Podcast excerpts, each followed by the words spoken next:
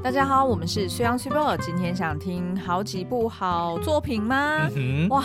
今天就要开始放年假了，没错，是不是应该已经有人早在礼拜一就请假了呢？我相信是，所以今天还在上班的人应该内心蠢蠢欲动。嗯，对，然后愤恨不平，所以没关系。我们今天呢要介绍的是我们自己准备在这个年假想要追补齐的几部经典，经典作品。对，因为大家都知道呢，嗯、就是影影视作品实在是太多了，真的是看不完哦，嗯、所以我们的那个待看清单真的越来越长。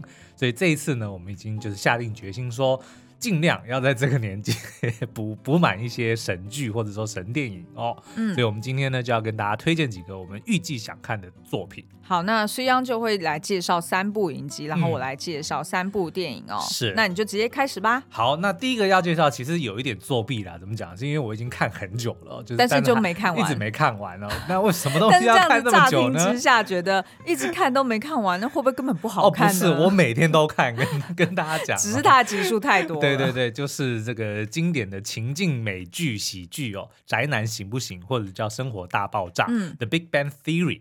那这个呢，它其实在二零零七年开播到二零一九年，一共有十二季，有两百七十九集哦，所以的确是非常非常的长。因为你一天不可能看完一集嘛，我一天有可能会看完一集，就如果这是兴头来了，我就。所以等于你还是真的要看，快要到一 呃，对对对对对。然后我前一阵子就是睡不好的时候，我有时候就是比如说会设定好那个闹钟，电视啊，就是自动关的时间。然后就看到睡着，然后第二天再回带，再再重看，嗯，就漏掉的那一段哦。嗯，那我自己觉得呢，它是呃，因为我大家都知道我们很爱看情景喜剧，所以之前的六人行，然后这个。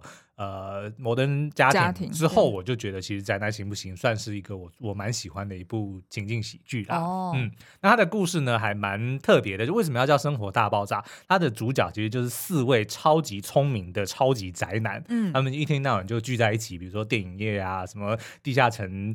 龙与地下城之夜啊，什么披萨之夜，oh. 他们每天的这个每周的行程都是固定的，周一要干嘛，周二要干嘛，周三要干嘛，oh. 对，然后都是做一些非常宅男的事情哦。嗯、那但是呢，有一天他们的对面搬来了一位非常漂亮的年轻女孩 Penny，、oh. 就如同当年的这个宇宙大爆炸一样的，就彻底的改变了他们的生活，所以他取名叫做宅男行不行或生活大爆炸，就是因为这样啦。嗯，oh. 那这个故事呢，我觉得。嗯，蛮特别的是，因为我们大部分看的情景喜剧都是在讲一般人的生活嘛，日常。但但是呢，因为我们毕竟不是这么这种所谓的天才，然后这些天才都有一个什么特性呢？就他们都有社交障碍，哦、某种程度的社交障碍，嗯、就是呢，他们喜欢的东西又比较就所谓的宅，所以他才会翻成宅男行不行？嗯、但是呢，就是看这些呃男孩们，他们可能一开始是二十几岁，然后呢，慢慢就是十几年间就慢慢的成家立业啊，然后诶就是。生活出现了一些改变，就看着他们的成长，其实是一件蛮有趣的事情。然后也因为呢，他们的这个思维跟一般人有点不同，他们都是天才，智商都是一百五以上的，很聪明，在自己的领域上面，但是呢，生活上面都有一些小障碍。嗯，那像比如说男主角呢，Sheldon 就是由这个 Jim Parsons 所饰演的，他叫做 Sheldon Cooper，他就是非常聪明的，有这个智商一八七，然后是一个物理的理论物理学家。嗯，但是呢，他感觉得出来有一点点呃自闭症光谱的一些症状哦，比如说他有强迫症是，然后比如说他没办法判读情绪，就别人的那个比如说讽刺他听不出来，他就会他就会 take things literally，就人家讲什么 他就会以字面的意思去解析，对，所以就会常常会有一些他这样子的一些跟人互动的尴尬或者是一些就是糗事，就就让我们觉得哎还蛮特别蛮好笑的，嗯，而且我觉得印象特别深刻的就是他有自己固定的座位，其实真的是跟。某种程度，我有一点类似这样子，啊，但是但是他坐这个位置，为什么要选择坐那个位置呢？嗯、比如说冬天的时候呢，诶，离暖气够近，但是又不会太近，不会流汗；夏天的时候呢，离窗户够近，但是呢又不会被风吹得很不舒服。就是他一定是看电视呢，对不对？又又又可以完全是不是，不是最近，他可以到一个角度不会有反光，可是呢又可以同时看到房间里面的所有人，就他都是有他的道理所在的。我觉得他一定是 INTJ 啊，然后我记得好像之前在书里面也有看到他应该就是很典型的 INTJ，嗯，就等于是说他做的所有的决定或者是判断，嗯，基本上他是以理性去想过的，对，然后所以呃，其他人很难动摇他的决定。因为他其实全部都已经用逻辑想过，所以除非你真的是可以找到他的逻辑漏漏洞，嗯、否则他是不可能改变他的心意的。对对对，然后呢，这个故事特别的，对，就是因为前面几季基本上就是围绕这四个大男孩，就是宅男跟一个女孩。那那个女孩 Penny 呢，各方各面呢，其实都跟这四个男生是差很远的。比如说，她就是一个很漂亮的女生，所以从小呢，就是比如说是那种校花呀，然后呢又交非常多的男朋友啊，所以一天到晚就带男生回家呀。然后，但她个性非非常的善良可爱，也非常的健谈。所以其实当第一天他搬进去住的时候呢，就因为自己的这个呃浴室坏掉，所以她也就已经去了肖等他家去洗澡。就她已经她是一个蛮随和的一个女生哦，但不是说她乱来，并不是这样，而是说她就是非常的呃活泼的一个女生。啊、对，嗯、所以呢，就让这几个大男孩就一来她非常的漂亮，所以他们都不知道该拿她怎么办。然后再来呢，就是 Penny 她本身就是一个很活泼的女生，嗯、所以她常常会提出很多的想法，是这些男生们完全无法去想象的。哦嗯、对，所以你可以想象她可能比如说男生们就是所谓的 book smart，嗯，对不对？那可是 Penny 呢，就是标准的 street smart，因为他学历也不高，好像只有高中毕业而已。嗯、但是呢，她对于生活当然就是非常的了解，因为她是想要成为一个演员的女生，嗯、所以从应该是中中南部美国中南部搬到 LA，就是他们在洛杉矶生活嘛，嗯、就是想要在好莱坞闯出天下，嗯、但是也一直就没办法。得到一个成功，获得一个成功，嗯、所以只能够在餐厅打工。对，但是呢，也因此他其实是蛮懂得怎么去生存的。嗯，所以他就是跟这些男孩们就是发展出一些蛮有趣的冲冲撞啊、撞击这样。撞击。对 他，他的影影集里面有超多这这样子的这个笑话，就是标准的美式。嗯，比如说呢，就有一集他呃小时候很爱的肖等小时候很爱的一个科学家的一个节目嘛的那个人过世了，然后就他想要去应征，就他们要重启这个节目，要找一个新的主持人。哦，肖等就想要去应征，他就然后他讲的是说，哦，这个以前我看到这个科学家，he touched so many people, including including me，他触碰了非常多人，所以说 I want to do the same, I want to touch all the kids。Around the world，我想要碰所有的小孩，对，就很多类似这样子的美式幽默啦。哦，那你都是在什么时候看的呢？我都是在睡前看，差不多从十点半开始看，然后就看到大概十一二点就睡觉，因为我觉得它非常的轻松啊，因为就完全你不需要去思考，所以很下饭，对不对？我觉得呃不一定配饭哦，我觉得很适合睡觉，睡觉前看，因为我觉得配饭可能还是会要有一些娱乐效果。对，哦，所以它其实它的那个，它不是说没有娱乐效果，他的情绪起伏比较没有那么大，是不是？对对，我觉得他没有像呃六人行这么的生活化，哦，因为毕竟他的生活不是我们一般人的生活嘛。比如说他们都在大学里面，然后每个人都是博士学位，对，然后一天到晚去做研究，就这个地方的确是我们比较不会接接触到的领域，所以就变得好像是我们以旁观者的角度来看。可是像比如说六人行跟摩登家庭，他们就是非常哦 down to earth 的一般人，就你会比较能够投射。一般观众比较有容容易有这个沉浸感，所以进入这个剧情的时候，我们就会很关心说啊，就是 Ross 跟那个。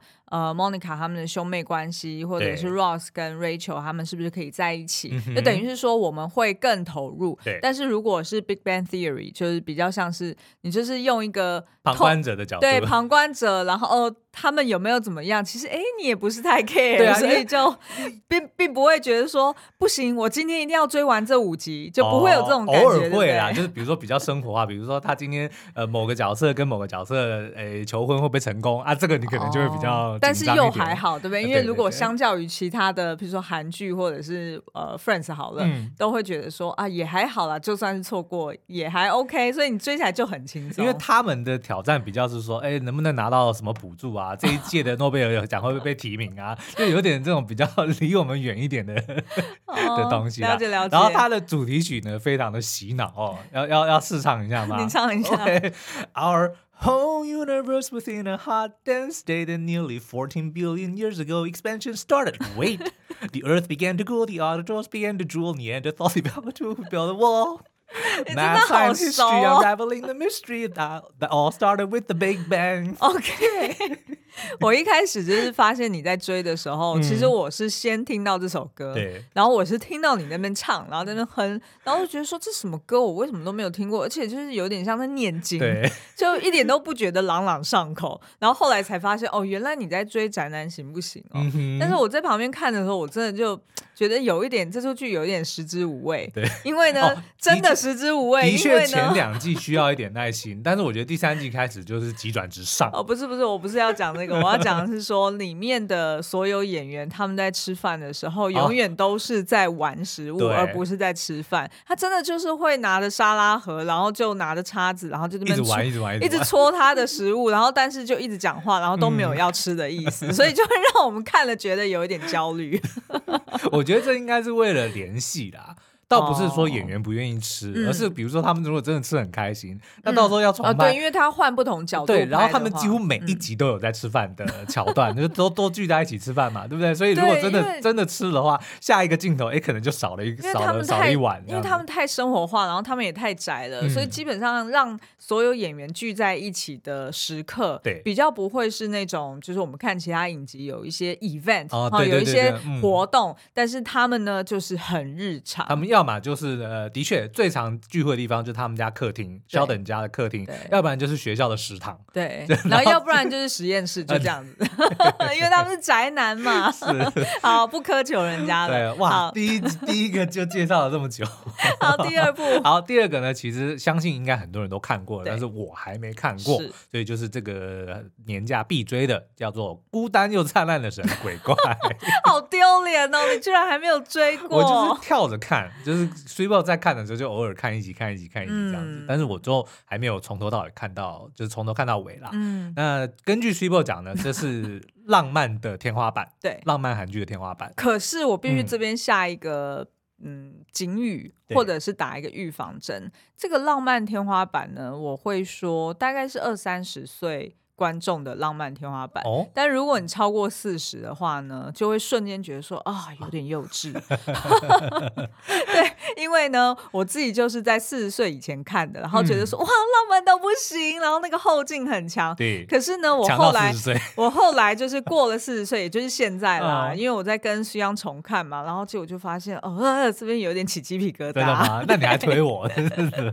好了，那它一共有十六集，然后听说有三集的特别篇。哦，特别篇我没看过。哦，那你搞不好可以跟我一起看哦。然后故事呢，就是叙述由孔刘所饰演的这个鬼怪叫做金信哦，嗯、他在这个九百多年前呢，就是被冤死在自己的君主手下，所以就呃。算是转世吗？还是对，就是有被诅咒，哦、然后所以他的身上就插了一把剑嘛然后就插在他的心上。嗯，那唯有呢，就是他遇到鬼怪的新娘，嗯，才可以把这把剑直接拔出来。也就是说，鬼怪的新娘她才看得到有这把剑，啊、然后也。也才能握住这把剑，然后把它拔出。可是拔出来，拔出来是怎样？就让他能够投胎吗？就对，呃，应该说就让他就消失了。哦。因为等于你想想看，就是鬼怪他被诅咒之后，他就被绑在人间。对，他就活了九百多年嘛，就等于是他也没有办法，就死不了。嗯。所以那种不死之身会让他觉得。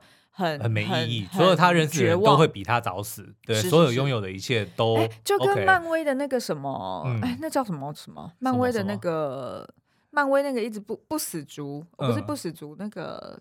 哦，那个永恒族，对，永恒族。不死族，因为太久没看那一部了，所以就忘记，就跟漫威的永恒族很像，就基本上你就想象，就是说他是一个人很孤单，对，然后再加上因为他的管家是人类嘛，对，所以他的管家其实就是呃不断的这个先他而死，对，就是比他早死，那所以其实他就是不断的送人走，那他自己又一个人很孤独的活在这世上，所以其实他表面上看。看起来好像很潇洒、很不羁，但事实上，其实他内心是非常的寂寞的。嗯、但是听说这部影集还意外的好笑，是吗？是 OK，因为他当然就是要有一些反差萌喽。嗯、也就是说，这个金信本来是。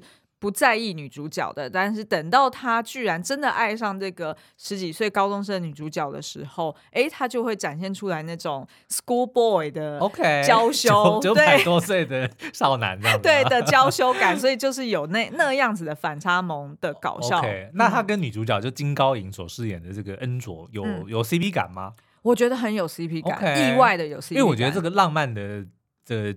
作品成不成功，其实 CP 感非常的重要。嗯、就剧情什么的也就算了哦。剧情什么的，对，就是 有些就是比如说剧情不怎么样，可是你光是看到女主角，比如说哎，我们的润儿一出现，管他是什么王之国什么有的没的都没关系，你就会觉得啊，看得很赏心悦目，对不对？好，好，那我跟你，那我也打个另外一个预防针，嗯、也就是说，鬼怪呢，的确在前面几集，他因为要铺成两个人，就通常爱情剧就是这样子嘛，嗯、就是两个人一开始。开始互看不顺眼，对对对对，然后慢慢的，然后同居，对不对？对，一定要同居才有。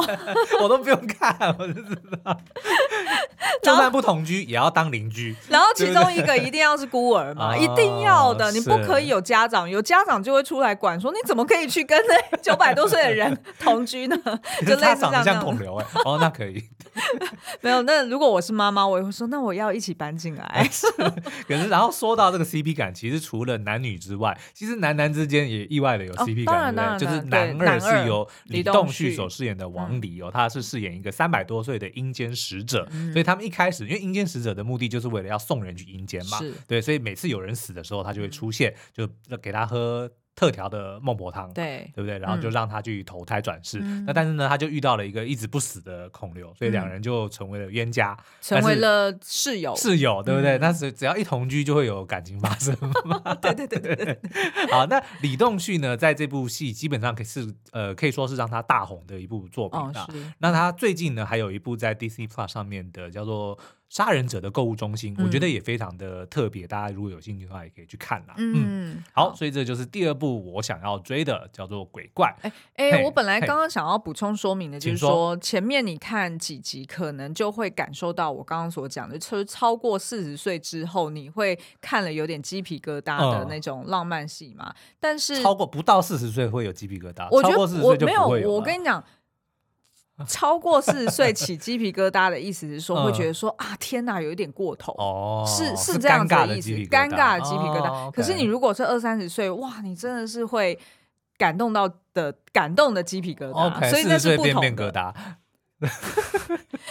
反正意思就是说，就是你可能要到后面的几集，对，当他在讲一些有关宿命、轮回。呃呃，然后以及你为了爱的牺牲等等的，呃，当他讲到这三个议题的时候的最后面几集的时候，嗯、其实就会看得非常的感动，而且那个感动就是你会觉得说啊，原来他背后还有一些。比较深层的意涵，对，所以其实并不是只是中间的那些玩乐时光，让你觉得说啊，我的面疙瘩太多了，我受不了。不会不会，就是你不是小情小爱而已。对，你那边只要熬过去，如果你超过你是超过四十岁的人，你那边只要熬过去，后面几集其实是真的是会豁然回甘的。OK，好，下一个再来一个呢，我们可能没办法聊那么多，因为我们两个都还没看过，但是就是久仰大名很久了，叫做信号 Signal 哦。嗯，那这一部呢，一样是韩剧，一共有十六集哦。那那这个叙述呢，是直接从 Wiki 上抓的，就是说一位 专长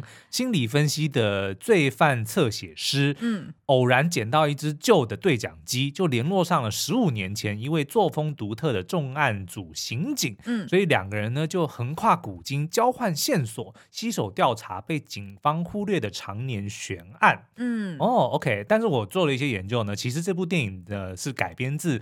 呃，一部好莱坞电影叫做《黑洞频率》，这我们都看过，我们很喜欢的那部作品哦，就是由那个 Daniel Craig 他演爸爸，嗯，他就是消防员爸爸，然后后来死掉，然后他儿子就就非常想念他，所以有一天就透过爸爸留下的这个旧的收音机，哎，就跟十几年前还活着的爸爸，就透过了这个黑洞的频率，两个人就搭上线，所以就改变了彼此的人生，然后就是一同想要去阻止。或者说就是改变爸爸当年死在悬疑凶杀的，他是死在意外，但是就是要试图去去阻止悲剧重演的这个过程哦，所以其实是改编自那部电影啊，但是应该应该只是这个概念是是跟那个电影很像，但是因为它这个毕竟是刑侦剧，所以跟原本的那个是有点不太一样。而且我觉得应该是。应该还是要说信号是原创才对。因为、嗯、他自己在那个作品里面有讲，就说是改编自那部电影。真的、哦，真的，真的，真的。可是因为我印象中，我看到别人评价信号都是说，呃，他的就是他在他每一个案件里面，其实都放入了一个就是韩国实际有发生过的重大案件。哦、是是是对，所以他那个部分是原创。可是我觉得他因为这个就是、哦、呃，透过某一个器材，然后跟十几年前的人搭上线的这个东西，这个是当初黑洞频率的，所以他可能也因为这样，所以他不能够不讲说是，哦、他不能不讲，哎，他不能够不讲。哦、但是的确，故事本身是完全不一样的啦。嗯、明白，非常期待。对，那这个演员呢，就是有金惠秀跟朴海英，所以也是非常这个演技坚强的阵容啦，嗯、所以也让我们非常期待这个年假能去追完它。嗯嗯，好，那再来就换我的三部作品哦。那其实呢，我主要要补完的就是呃韩国的两位大师李沧东，嗯、然后以及奉俊昊的呃几部作品哦。对，那第一个呢就是。好，那薄荷糖呢？它的故事就是在叙述男主角金英浩，他在他人生最重要的二十年间，也就是一九七九年到一九九九年，他所发生的七个重要的事件哦。嗯、那这个七个重要的事件呢，影响到他，让他在一九九九年的时候决定要呃，算是就是走上这个火车的轨道轻生。嗯、所以其实。电影一开始，你就可以看到，你根本不知道这个男主角是什么样的背景，以及他前面到底发生了什么事情。所以他就是用倒叙法去呈现，说一开始男主角就直接对着呃，就迎面而来的火车大叫说：“我想回到过去。”然后接着呃，你就可以跟着这个火车，好像有点倒行的感觉。回到呃，就是他在轻生前三天，哦、然后再来呢，第二段就是再回到呃，就是呃轻生的前五年，好、然后再回到呃一九八七年、一九八四、一九八零到一九七九年，就是二十年前。是的，嗯、所以他就是分成这样子七段。那他的厉害之处就在于说，呃，就是第一个当然就是他的剧本。用这样子的铺陈的方式，嗯，会增加大量的悬疑感。一开始你就在怀疑说，这个人到底发生什么事会让他想要轻生？对。然后，但是呢，在那之前，他却又想说，我要回到过去。对。然后，以及就是当你呃不断的从每一段进去看的时候，又觉得说啊，他这样子的人生看起来也还 OK 啊，还蛮顺利的啊。譬如说，譬如说回到呃轻生前三天的时候，哦，的确他看起来是没有钱的，所以他就是住在外面的。类似有点像是人家荒废的温室，嗯，哦，那所以你那时候顶多就是想说啊，那他就不过就是欠钱嘛，何必要走向这样子轻生的呃一个一个方向呢？那但是呢，哎，又在往前在揭露的时候，就发现说，哦，原来他曾经有过一个初恋，嗯，然后那个初恋要死了，然后再对再往前呢，哎，就发现说，哎，其实他更早之前的生活其实是。呃，蛮富裕的，他是一个就是呃自己有经营公司的老板。然后那时候哦，他遇到了一些事情等等等，我就在那边不爆雷了。嗯、所以其实等于是说，每一个阶段你会慢慢的抽丝剥茧去看说，哦，他的确人生有过一些跌宕，嗯，但是又觉得说好像不应该让他。走向要轻生，嗯，可是不断的往里面挖的时候，你就更加发现说不对不对，还有一个更严重的事情在里面，哦、还有一个更可怕的根源在前面，是，然后慢慢的挖到最早让他走向这样子的人生的时候，你就会整个恍然大悟，嗯、全部的故事都串在一起，哦、全部他的这个人格特质以及他做决定的方式，或者是他为什么最终。走向要轻生，你就完全就融会贯通了。那是不是跟那个诺兰的记忆拼图的呈现手法是有点类似的？他也是先从最后开始演起，嗯嗯，然后再回到一点点，再回到一点点，然后最后才回到最开始，我们才知道那他为什么要踏上这一段复仇之旅。呃，说到这个，其实呃，其实应该是的。然后，而且那时候我还特别查了一下这两部作品，它的。我记得制作时间跟上映的时间非常的接近，好像只差一年吧。嗯、OK，所以如果你想象，假设两个两位导演，因为他们也都是身兼编剧，嗯、假设他们之前在发想这个故事，在在在写的时候，很有很有可能他真的就是独立自己想到这样子的做法，嗯、并不是因为哦他看了。各自的作品，然后而有一些启发等等。因为 Memento 就我们之前看也是，其实诺兰发想就是酝酿了蛮久的一部作品，就等于说是、嗯、哦，他用倒叙的方式来让我们看到前因后果。这个想法的确就是大师好像应该他们都都是同时有这样子的一个概念。对对对。那，那可是我想问一下，就是因为之前台湾在上那个记忆拼图的时候呢，就是发行商做了一件很好笑的事情，他把它重剪，嗯、就是他用正确的时序。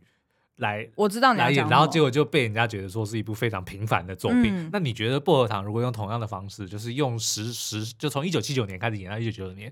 你觉得会遇到同样问题吗？非常谢谢你问我这个问题，嗯、因为呢，我觉得即便如此，它变成顺序法，我觉得这一部也会是一个经典。嗯、只是说，的确它少了那个冲击感。对。那为什么我会有信心说它顺序也还会是经典？是因为它的每一段人生其实都是搭着韩国曾经发生的一个重要历史事件。哦、呃，举例来说，比如说光州事件啊，或者是呃他们曾经发生过的呃大学生的民主抗争。运动啊，哈、嗯，然后或者是呃呃什么亚洲金融风暴啊等等的，嗯、其实这些大事件跟这个个人的生命去做联动的这件事情，对，等于是你从一个呃什么叫做由小亏大哦，嗯、是这样讲吗？就是以管归天，不是不是不是由以小以呃以细啊。见微知著哦，见微知 著，对，就是这个意思。以小博大，那个是过年赌的时候才要这样做。好了，反正呢，就是我觉得他把个人跟呃国家历史。以这样子的一个呼应呼应的方式，嗯，其实怎么样它都会是一个经典，Okay. 对，所以我才会说，如果大家都还没有看过李沧东的作品的话，或许可以从薄荷糖开始切入。嗯、好，对，那当你这个经历过了薄荷糖的这个洗礼之后呢，就可以开始挑战下一步啊。下一步我建议可以挑战生命之诗，但是我今天不就是不介不没有要介绍生命之诗啊，因为我待会要介绍的是我自己想要补的燃烧恋爱跟蜜。好哦，那我建议你还可以再去第二步，你或许就是可以从《生命知识》开始看，然后第三步再来看《绿洲》，因为《绿洲》也是蛮冲击的，嗯、呃，然后再来呢，我自己要补的就是《燃烧烈爱》，那它呃是由由刘雅仁，然后跟、嗯、呃 Steven Yeun，哦，就是那个《阴尸路》的那个 Steven Yeun，对，然后跟呃对，然后跟全中瑞，嗯、那我后来回头去。查资料的时候，我才发现说，原来这个女主角全中瑞呢，嗯、她就是我们后来看的那个《纸房子》韩国片里面的东京，哦哦、我不知道。然后还有《芭蕾复仇曲》，因为有一阵子在 Netflix 上面也蛮红的嘛。是。然后她也有一部是《生命线索》，对，对不对？对，都还蛮好看的。是。然后我发现她长得跟松山研一很像，很像，很像，她很，很像女版的松山研一。而且这一部《燃烧烈爱》原来是她出道的第一部作品哦。对，很强哎，很强，非常强。因为我印象中，我们那时候在看片的时候，其实就已经觉得说，哎，这个女生好像之前在别的作品没有看过，然后但是非常会演。那她的故事呢，呃，是改编自村上春树他的呃短篇小说哈，就是《萤火虫》里面的烧掉柴房的这个。呃，作品，嗯、那但是呢，他呃，在日就是在小说里面是烧烧掉柴房，然后但是来到电影里面，他是烧掉温室，哦，就是。刚好是我刚刚前面讲的那个。呃，就是薄荷糖里面男主角曾经住过的那一种荒废的温室，哦，可能那个时候李沧东导演就做过填调或做过研究。哦，对，我搞不好，我搞不好是这样子有所影响哦。嗯，那他的故事就是在描述说，呃，一个送货员钟秀，这个刘亚仁所饰演这个男主角，他某天呢，就是跟他的小时候的一个。算是呃青梅竹马，哦，没有很熟，嗯、但是曾经有过一些互动的一个青梅竹马，叫做海美哈，就是女主角重逢了。那两个人呢，就是呃有过一夜情。那后来这个海美就说哦，她要去非洲去看呃某种舞蹈，要去看一个表演。对。那所以她就去到了非洲，然后请托这个男主角帮她照顾她自己家中的猫。那但是后来呢，这个女主角她回来的时候，却带了一个男性友人，嗯啊，叫做班。那这个班呢，就是由这个 Steven Yeun 所饰演的。对。那这个班呢，他跟这个男女主角的这个呃，就是生活背景或者是他的的出身其实都非常的不同哦，就是他家里很有钱啊，就是公子哥的概念啦。嗯、那所以其实他非常的神秘。那对于这个钟秀来说，就会很怀疑说，那到底这个就是这个这个海美跟班到底两个人是男女？呃，朋友的关系呢，嗯、还是说是什么样的一个互动关系？因为他会看得出来，好像有一些阶级差异。嗯，也就是说，海美在班以及班的朋友的呃这个朋友圈里面，看起来好像就是一个低阶的小人物的感觉。哦、是。那所以他的这个故事呢，其实除了去描述说后来到底为什么海美消失了，嗯。